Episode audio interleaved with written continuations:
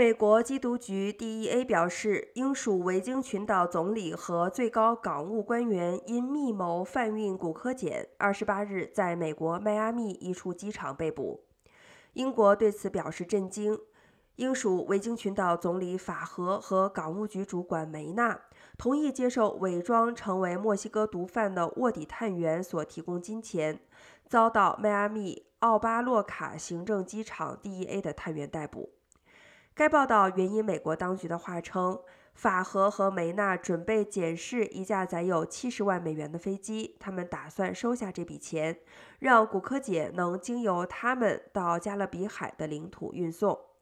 二十八日在提交的法庭文件中显示，法和梅纳和梅纳的儿子被控共谋进口五公斤或更多的骨科碱，以及共谋洗钱。